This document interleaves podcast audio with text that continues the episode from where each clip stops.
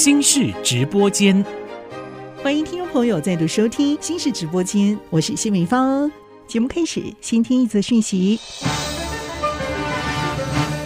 新竹市由高虹安接任市长超过半年以来，最新一份民调显示，新竹市府市政满意度有五项政策获得六成以上民众的支持，像是年底即将开通的关心路与慈济路、竹竹苗月票推动。邀请 MLB 场务专家来台协助改善棒球场，扩增社福卡服务范围，青年租屋补助加码六千元等。其中就以扩增社福卡服务范围最受青睐，满意度将近八成。这也显示社会福利会是民众相当重视的政策之一。目前新竹市六十五岁以上长辈占全市人口数百分之十四点四。为了提供长辈福利，市府也已经升级敬老爱心卡服务范围。不仅可以搭乘公车、客运、计程车、国民运动中心、公立游泳池。今年七月起，则可以租借国民运动中心场地。八月扩大开放搭乘台铁，希望能够提供长辈更好的生活品质。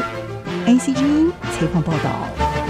今天和您分享精彩内容的是我们的新竹市社会处处长黄家庭。主持人好，还有各位听众朋友，大家好。原来你四月才到任呐、啊，对不对？对，所以用这种老吾老以及人之老，幼吾幼以及人之幼的心情来呼吁。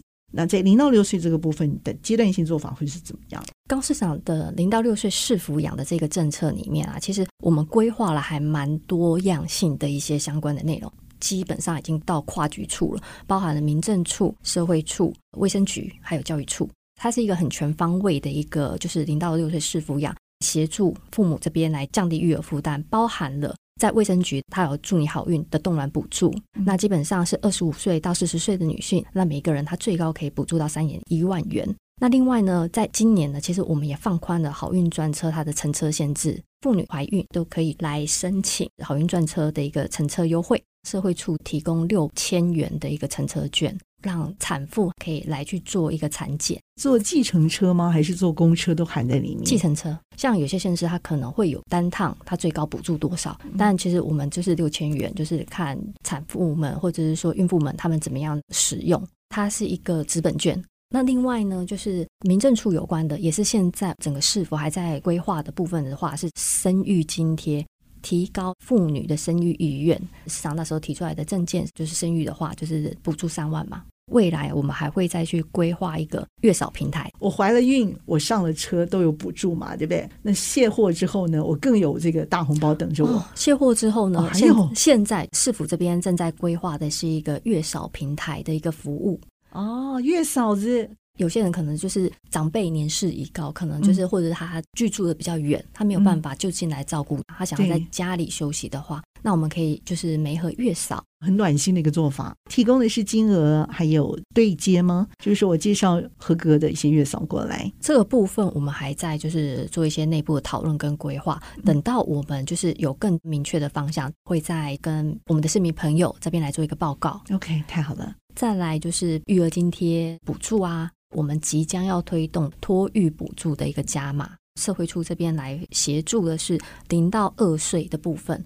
他送公托以及送准公共化托婴中心或居家托育人员，他的费用会不一样。就是现在中央已经有给予补助的部分，市府这边再另外加码。假如说他是送公托，就是每人每月就是加码五百元。那如果是送准公托的话，那每人每月是加码一千五百元，就是在中央补助的额度以外。就是另外再去做一个加码，那这个规划呢，这个加码补助，我们预计在今年的十月份，我们会开始来做一个开办。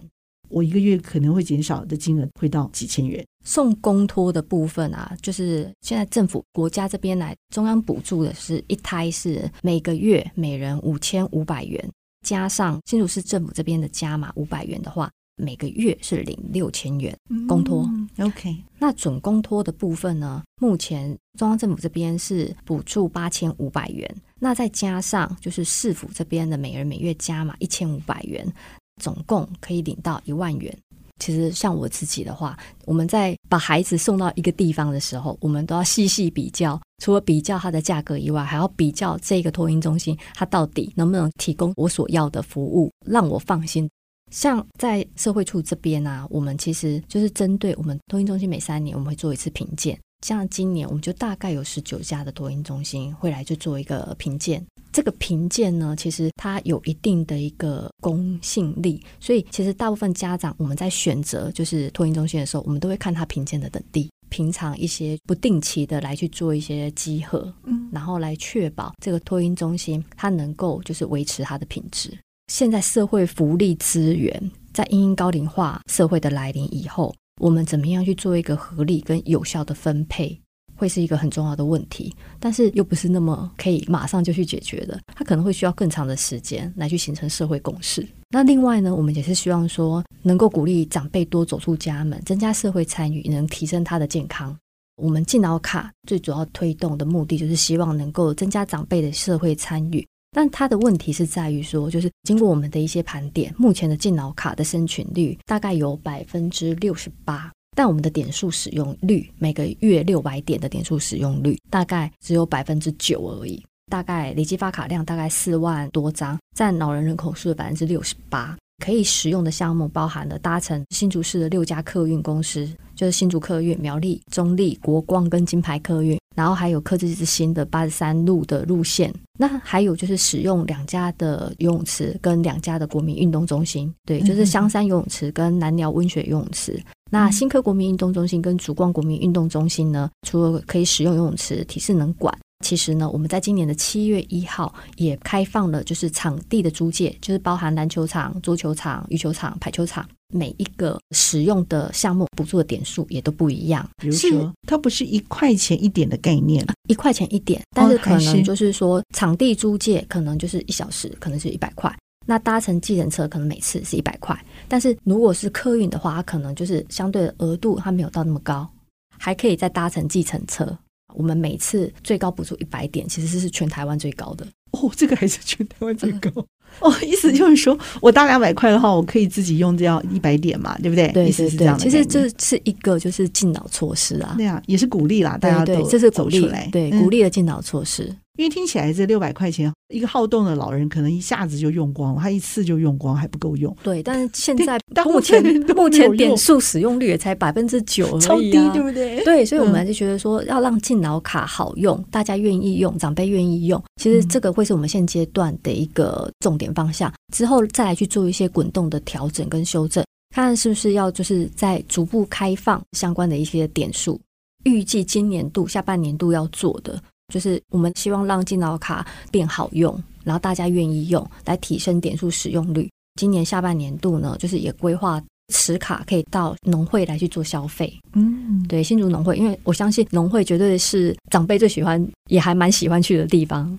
当然，就是大家可能会希望说能够再去到更远的地方。那所以说，我们今年呢也会跟国道客运业者这边来去做合作。未来持卡也可以搭国道客运，也就是明年，我们现在就是预计规划跟药局这边来合作，相信就是药局跟农会这个应该会是长辈们会愿意持卡使用消费的地方。听起来好像十个老人只有一个人嘛愿意用，市民还蛮有钱的哈，不太用这个是吗？因为我也觉得应该也有一些老人家他们蛮喜欢揪团去玩的话更好玩，对不对？